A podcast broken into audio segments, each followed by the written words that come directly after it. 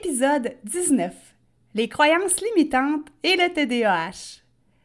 Quand je te dis tout ou rien, ou quand je te parle d'exagération, est-ce que ça te dit quelque chose?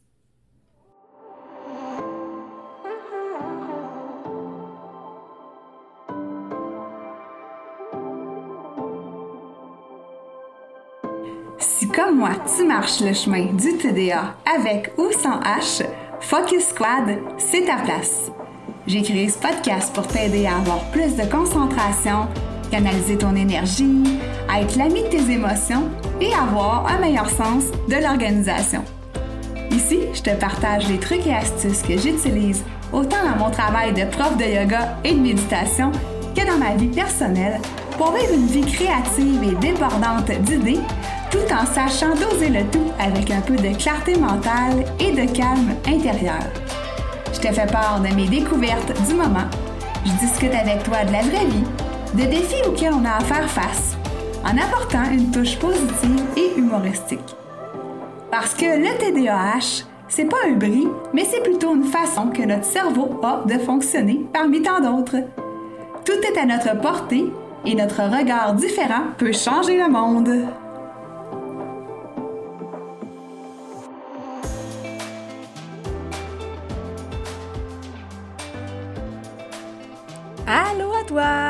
Bienvenue sur ce nouvel épisode de podcast. Aujourd'hui, je te parle des croyances limitantes, un mot qu'on entend vraiment souvent ces temps-ci, en fait une expression qu'on entend souvent à toute sauce, mais j'avais envie de te montrer, en fait, de t'ouvrir les yeux sur euh, peut-être certains comportements que tu peux avoir quand tu es un adulte qui vit avec le TDAH. L'été passé, en famille, on a loué, euh, c'est un condo en fait, euh, dans un bel endroit euh, en forêt. Il y avait un beau lac. Et on a passé une semaine à cet endroit-là, un endroit magnifique, où est-ce qu'on pouvait faire plusieurs activités. On pouvait louer, par exemple, des canots, on pouvait louer des fat bikes. Euh, une journée, mon amoureux a décidé que ça lui tentait d'aller faire du fat bike parce qu'il est vraiment euh, passionné par ça, lui. Moi, un petit peu moins. J'étais un peu quelqu'un qui n'est pas toujours à droite dans, ces choses-là. Et euh, pour moi, ça me demande un effort, pas tant au niveau cardio parce que je suis quand même une fille en forme, mais on va dire, je sais pas si on peut dire ça, dextérité avec le vélo disons que j'ai pas la précision euh, infuse euh, quand je fais du fat bike.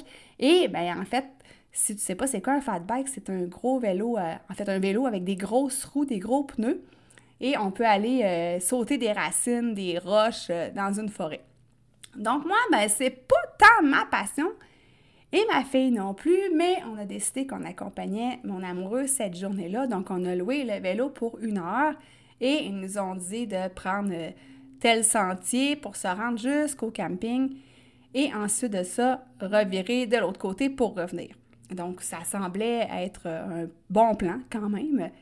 Et euh, on avait vraiment une heure, il fallait revenir après ça pour euh, céder le vélo, les vélos en fait, à d'autres personnes qui attendaient.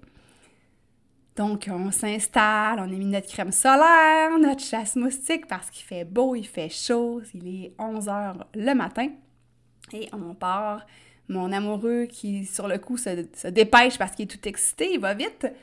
Moi et ma fille en arrière qui sautons des racines euh, en essayant d'aimer ça. et euh, bon, à un moment donné, il se rend compte qu'on est vraiment loin derrière lui parce qu'on n'est pas si rapide que ça. Et il nous attend, donc ça va, somme toute, bien. Et euh, on, on, continue sur le chemin où est-ce qu'il y a plusieurs embranchements, mais mal indiqués. Donc, on essaie de suivre la piste que la dame de la réception où est-ce qu'on a loué les vélos nous a dit de prendre. Et euh, on se dirige, on voit un petit peu plus tard le camping. Donc, ma fille dit Ah, bon, mais il faut revirer de côté parce qu'on euh, est rendu au camping. Et mon amoureux, lui, euh, Ah, non, non, on va continuer un petit peu parce que la piste continuait. Donc, on continue, on continue, on continue. Et on n'arrive jamais au bout. Mais là, on prend plusieurs embranchements en essayant d'aller en ligne droite.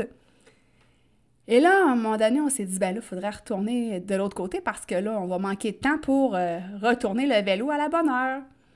Mais là, on ne sait plus quel chemin prendre parce qu'on arrive à un embranchement et là, on ne sait plus où aller. Alors, euh, là, moi, je vais te dire de quoi j'ai la panique facile pour ces choses-là. Ça me stresse, j'ai toujours peur de me perdre en forêt et ma fille aussi. Donc là, mon amoureux décide de prendre un chemin et on le suit. Mais là, ma fille, un petit peu plus loin, elle me dit Maman, on n'a pas passé par ici. Moi, j'ai pas tant observé parce que, honnêtement, en roulant avec le vélo, ben, je regardais au sol pour, euh, en fait, sauter les racines. Donc, je regardais pas trop le paysage. Et euh, en toi puis moi, ben, une forêt, ça se ressemble pas mal d'un mètre à l'autre, puis d'un kilomètre à l'autre. Fait que ma fille a dit c'est pas par là qu'on est arrivé. Donc là, on le dit à mon amoureux, on prend un autre chemin, on essaie de retrouver. Mais là, pendant ce temps-là, dans ma tête, là, là, je me vois perdue en forêt. Je me vois me nourrir de feuilles, de champignons, à la rigueur de crottes de lapin. Tu sais, je te fais un scénario, là, mais c'est ça dans ma tête qui se passait, là. Là, j'étais tout de suite, là, en survie en forêt, puis « Oh non, mon Dieu, on n'arrivera jamais, puis on va se perdre », puis j'imaginais vraiment le pire.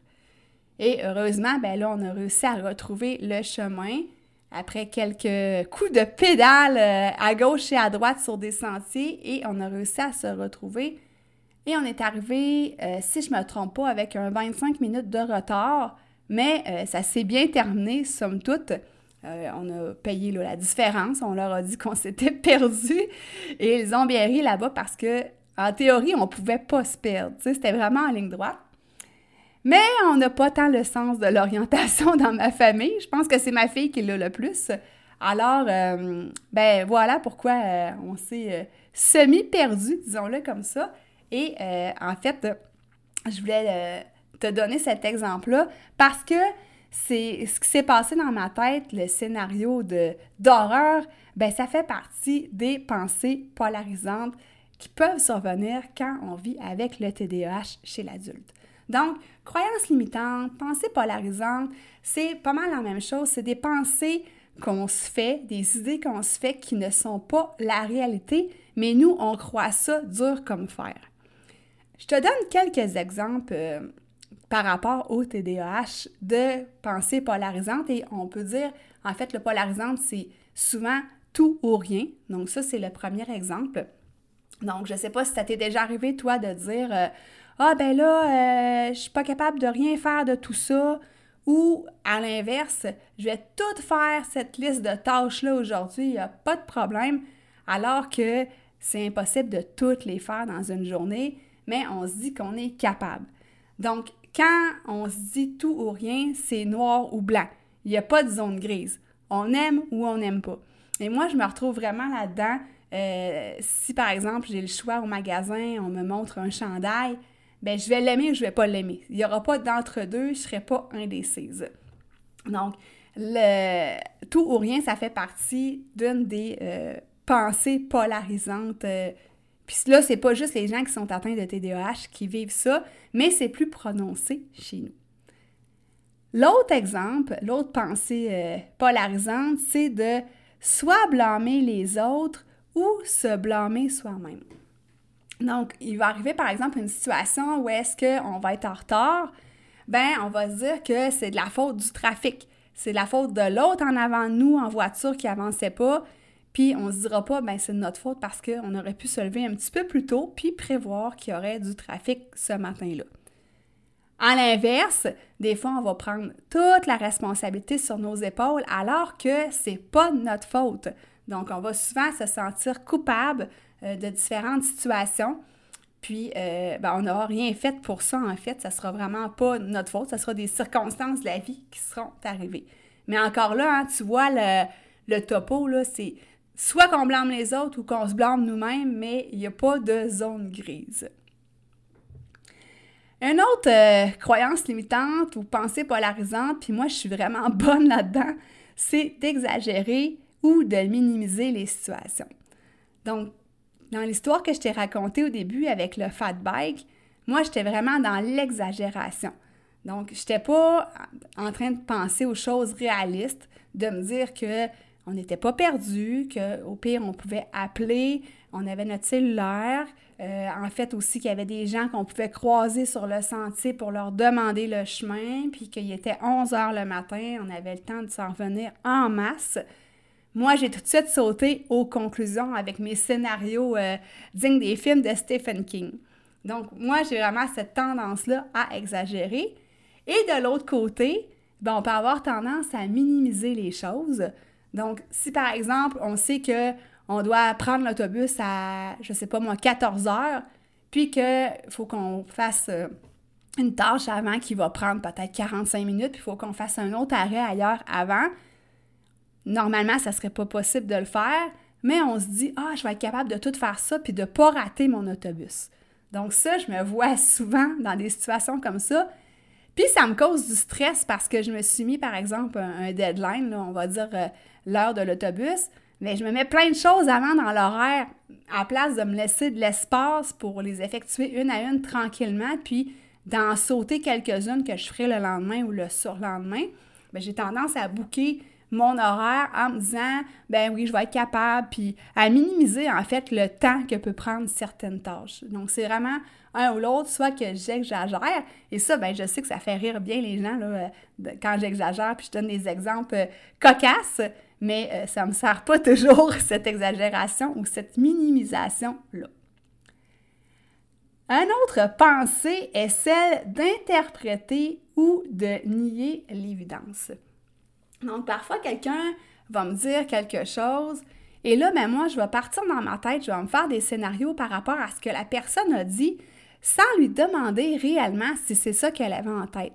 Donc là, ça peut vraiment créer des situations déplaisantes où est-ce que je vais partir avec mon idée de ce que la personne a dit.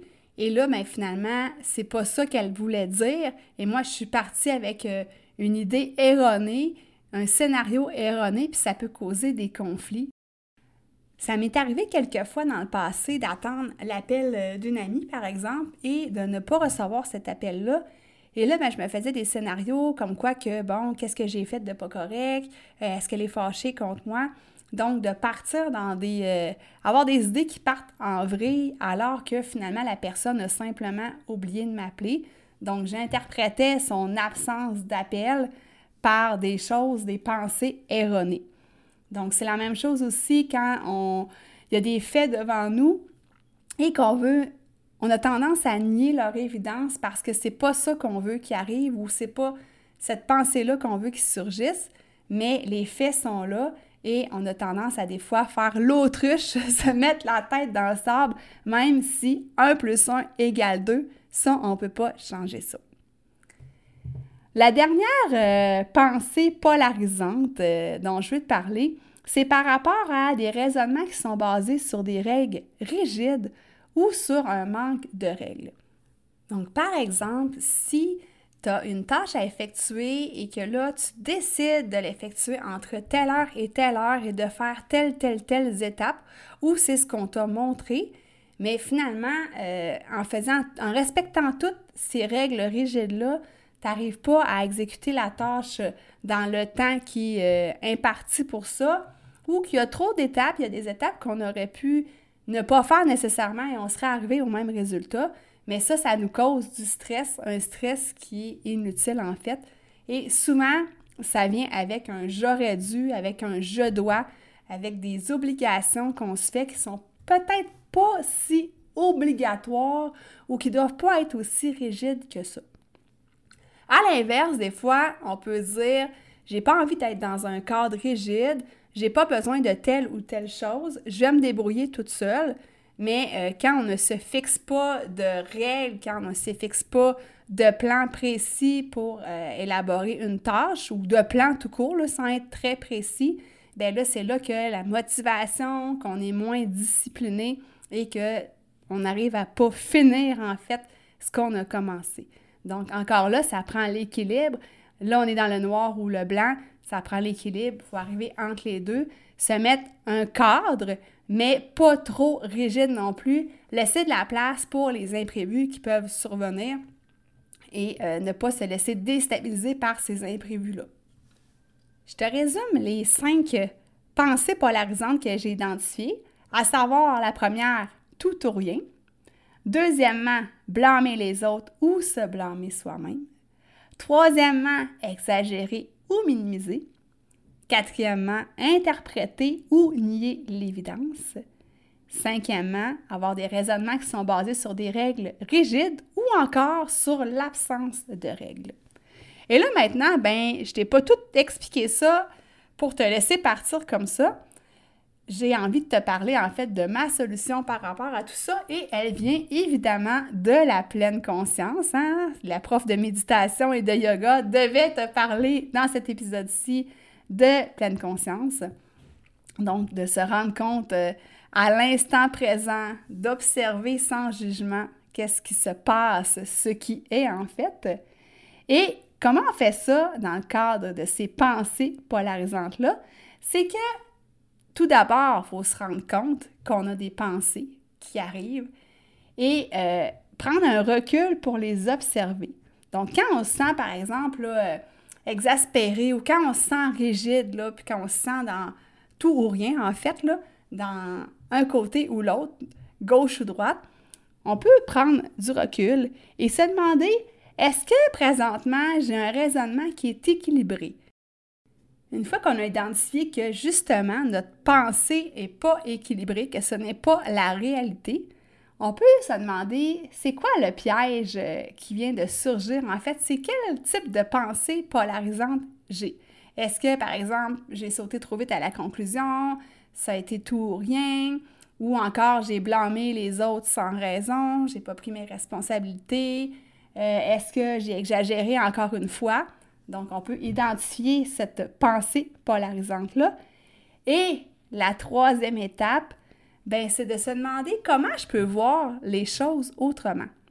Et là, ben, je t'invite, si jamais tu as euh, ton conjoint, conjointe ou ami, ami en qui tu as réellement confiance et que tu trouves que généralement ses pensées sont justes et équilibrées, à te demander comment cette personne-là réagirait dans telle ou telle situation. Donc, ça peut te donner une idée de comment on pourrait voir les choses autrement sans sauter trop vite aux conclusions, sans interpréter les paroles des autres ou les gestes des autres ou sans leur jeter le blâme ou encore se jeter le blâme à soi-même pour rien. Donc, j'espère que ça t'aide, ce petit truc-là de prendre du recul, d'observer tes pensées sans jugement quand tu sens que tu es dans une une passe, on va dire, où est-ce que euh, tu te sens coincé, tu te sens euh, trop rigide. Donc, observer ces pensées-là. Identifier si tu es capable quel type de pensée polarisante tu as à faire. Et en troisième lieu, de se demander comment je pourrais voir les choses autrement. Il y a plusieurs angles de vue, peu importe les situations. Et je te rajouterais que en fait, les pensées, c'est comme les nuages dans le ciel, hein. ça finit toujours par passer et généralement, c'est pas noir, c'est pas blanc. Souvent, on est plus dans des zones grises, donc de te rappeler de te ramener si possible au centre et que ça va finir par passer. au final, j'ai envie de te proposer ma méthode secrète, la méthode stop, qui est une petite méthode pour euh, s'aider à gérer l'impulsivité et les émotions. Donc, je vais te mettre le lien en note d'épisode. Tu pourras aller le télécharger et euh, là-dedans, je te donne en fait un PDF qui explique qu'est-ce que c'est, mais surtout en vidéo, une explication de la méthode STOP. Puis pour la faire ensemble, on pourra tu pourras la pratiquer avec moi en vidéo. Donc, je t'invite à télécharger cet outil-là si jamais c'est quelque chose qui te parle. Si tu as de la difficulté à prendre du recul, ben c'est vraiment un excellent outil à ce niveau-là. Donc, si tu as aimé cet épisode-là, je t'invite à le partager à des personnes que tu sais qui en auraient besoin. Je te remercie beaucoup et euh, je t'invite à t'abonner si ce n'est pas déjà fait au podcast Focus Squad. La semaine prochaine, on se parle de l'anxiété et du TDAH. Donc, euh, reste à l'affût, ça va être un autre bel épisode. Moi, je te souhaite une super belle semaine et je te dis à la semaine prochaine. Bye!